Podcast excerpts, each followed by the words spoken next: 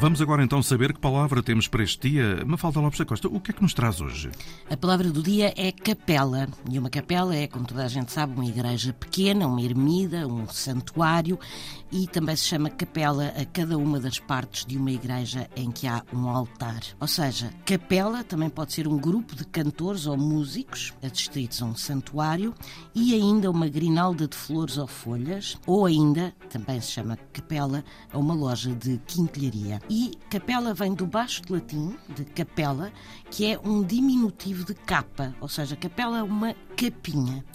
E chama-se capela às capelas porque a capa de São Martinho era uma relíquia guardada com muita reverência e que foi colocada num edifício pequeno que por isso recebeu o nome de capela, ou seja, a pequena capa.